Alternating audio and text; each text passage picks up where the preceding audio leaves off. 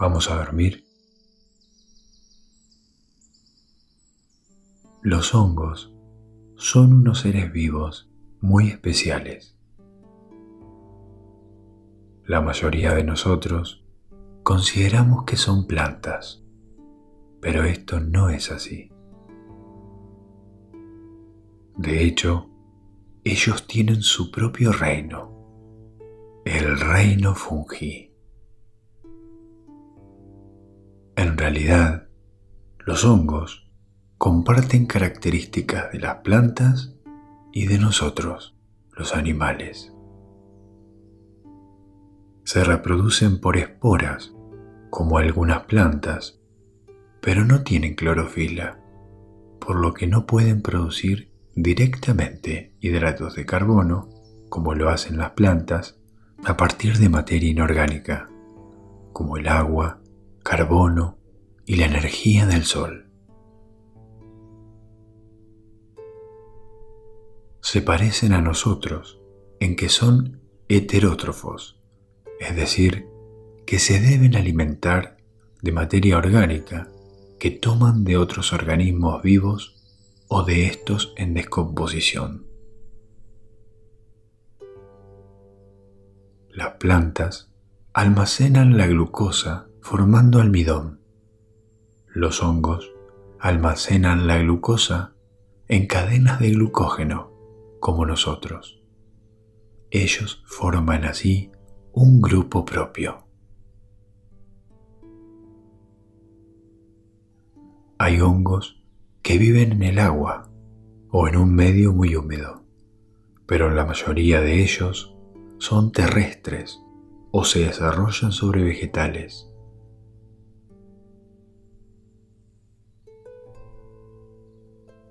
La vida sedentaria del hongo y su reproducción por esporas son propias de los vegetales. Sin embargo, su sistema de alimentación y la presencia de glucógeno, un hidrato de carbono que solo portan los animales en sus células, los hace emparentar con el reino animal.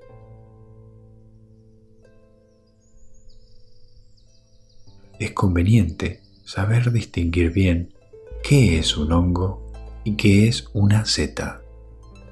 El hongo hace referencia al total del organismo y la seta no es ni más ni menos que el aparato reproductor del hongo, en la parte más visible del organismo.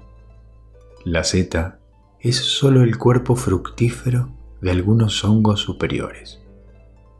Por eso, confundir hongo con seta es como confundir una manzana con un árbol de manzanas.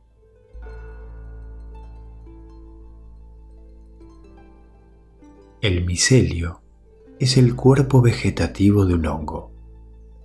Se desarrolla bajo tierra y está compuesto de cientos de filamentos en forma de red que se llaman hifas.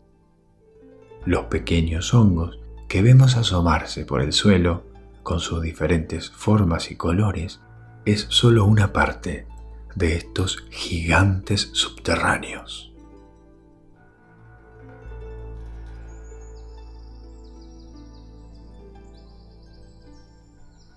Existen algunos hongos que producen efectos nocivos sobre las plantas, árboles y otros seres vivos, incluso que afectan a las personas pero aún son más numerosos los que aportan grandes beneficios a la naturaleza y a la humanidad.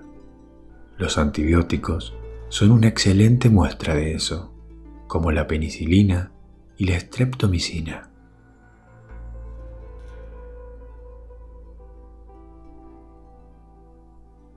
Algunas interesantes aplicaciones de los hongos son, por ejemplo, su utilización en las fermentaciones de la cerveza y el vino. Otras especies ayudan con su presencia a la elaboración del pan y de algunos quesos, como los denominados azules.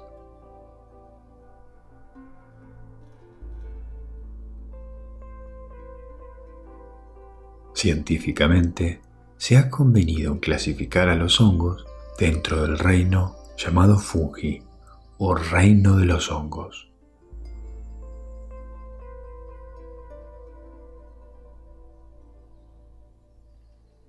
Todos los seres vivos del planeta Tierra se clasifican en cinco reinos.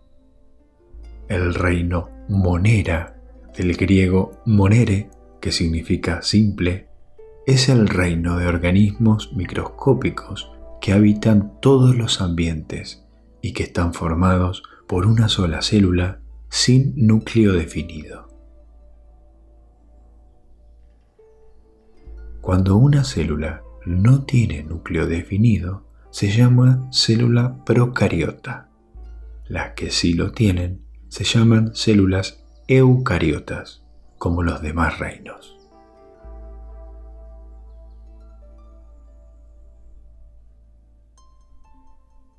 El reino protista significa en griego primerísimos o primordiales. Está compuesto por organismos de una o más células que tienen un núcleo definido. Cuando una célula tiene un núcleo definido, se llama célula eucariota. El prefijo eu significa verdadero.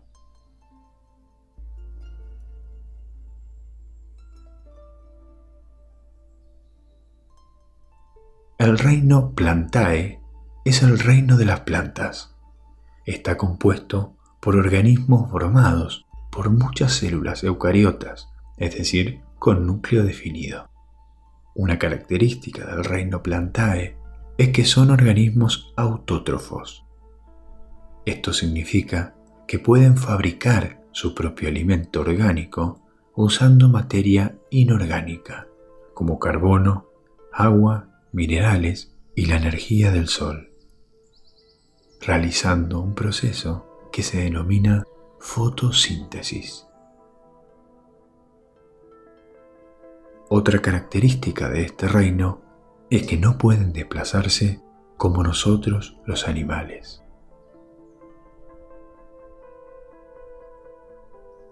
El reino Animalia está compuesto por organismos complejos multicelulares. Tienen la capacidad de movilizarse, pero no pueden fabricar su propio alimento con materia inorgánica como las plantas. Necesitamos consumir materia orgánica ya formada. Esta característica se denomina heterotrofismo. Significa que somos organismos heterótrofos.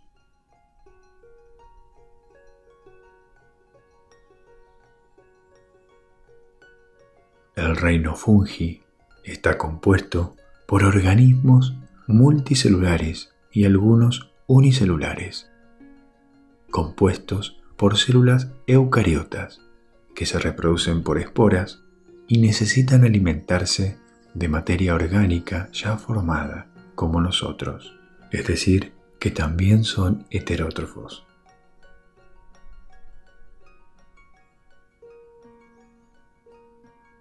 Los hongos son organismos criptógamos. Esto significa que no producen flores, como los líquenes y las algas. A diferencia de las plantas, los hongos no tienen clorofila.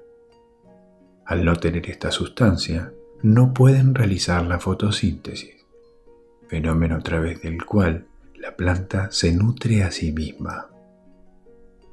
Por esta razón, los hongos tienen que forzosamente depender de otros organismos para alimentarse. En ocasiones lo hacen de animales, pero la mayoría de las veces toman su alimento ya preelaborado de los vegetales.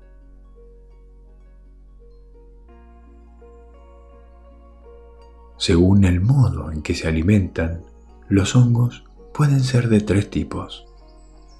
Parásitos, saprófitos o simbióticos.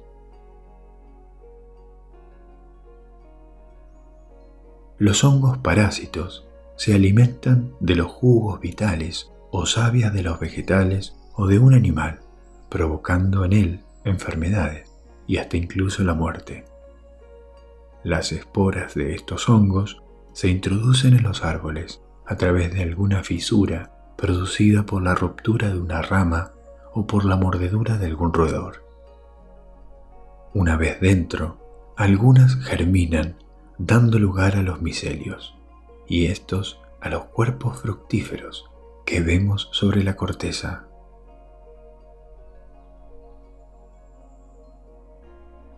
Muerto el árbol, muere también el parásito que lo mató por faltarle el alimento.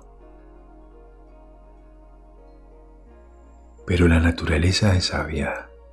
Existen otros hongos que se llaman saprófitos, que vienen a sustituir a los primeros invasores.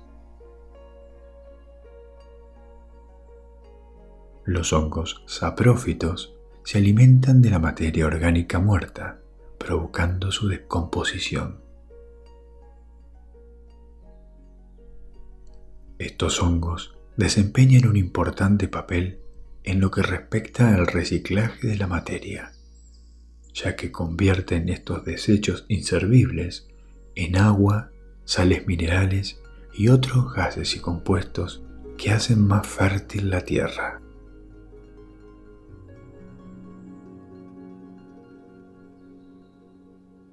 De este modo, contribuyen a crear el humus que alfombra muchos bosques.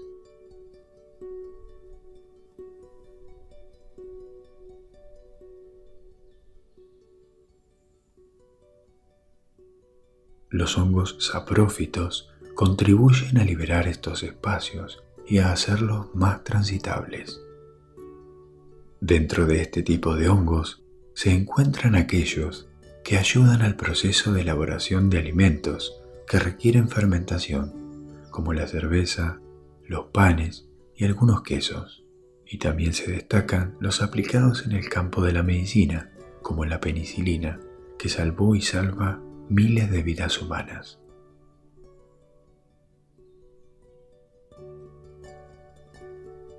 La simbiosis es otra forma de vida muy común en los hongos y podría definirse como una alianza o una ayuda mutua entre un hongo y otro ser del reino vegetal.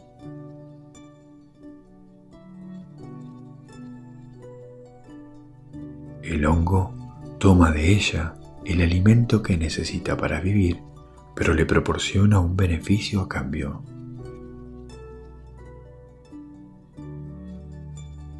Una manifestación simbiótica muy conocida es el denominado proceso de micorrización. Se llama así a la asociación de un hongo con la raíz de un árbol. En esta asociación, el hongo recibe de la planta su alimento orgánico, pero le compensa haciendo que ésta asimile sus alimentos inorgánicos con mayor facilidad. Las raíces de los árboles y arbustos tienen en sus extremos unas raicillas y éstas a su vez se ramifican en unos pelitos cortos llamados pelos absorbentes.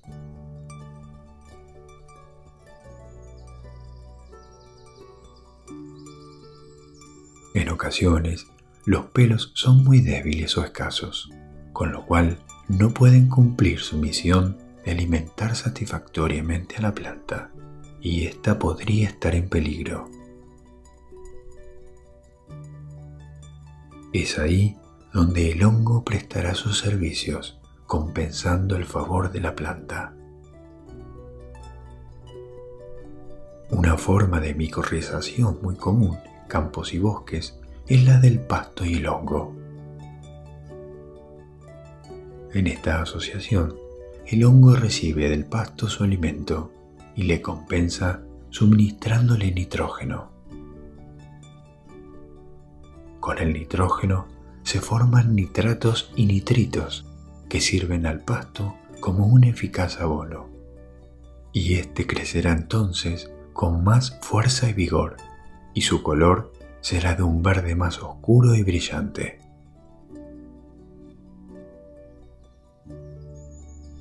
Este crecimiento acelerado produce, sin embargo, un envejecimiento prematuro del pasto,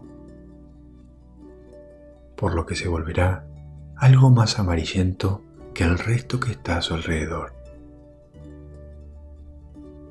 Este factor, la diferencia del color del pasto, nos indicará que abajo de este vive un micelio, y si ese micelio ha fructificado, sabremos que podremos disfrutar recolectando unos buenos hongos.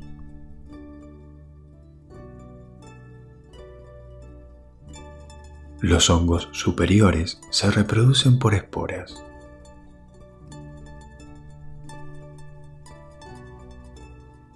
Las esporas se producen en los basidios de las laminillas debajo del sombrerito del hongo. Cada basidio suele producir cuatro esporas, aunque esto no es siempre así. En el caso del champiñón, solo produce dos. Estas esporas pueden ser asexuadas o sexuadas.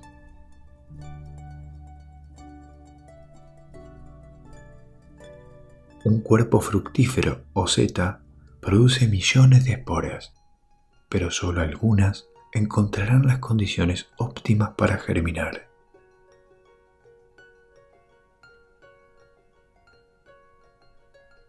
Por uno de los extremos de la espora empiezan a crecer unas estructuras tubulares llamadas hifas que seguirán desarrollando.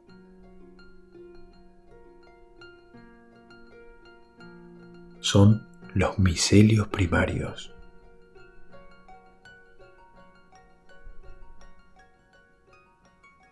Cuando una de estas estructuras encuentra otras producidas por una espora de signo contrario, dan origen a los micelios secundarios, que son los que finalmente darán origen al cuerpo fructífero. Estos empiezan a crecer adoptando la forma característica que vemos de cada uno de ellos.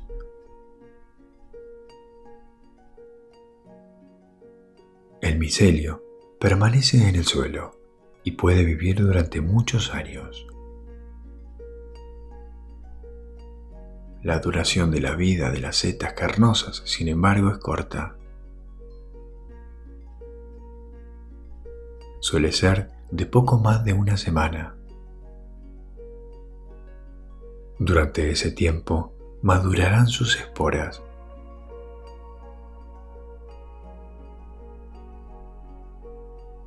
lo que dará comienzo a un nuevo ciclo del que nacerán otros hermosos ejemplares y garantizando así la supervivencia de la especie.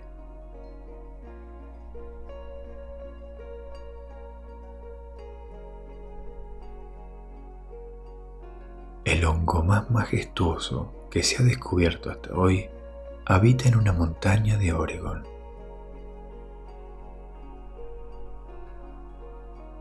y su extensión en el tiempo es similar a su extensión por el espacio. Tiene miles de años y recorre otras miles de hectáreas.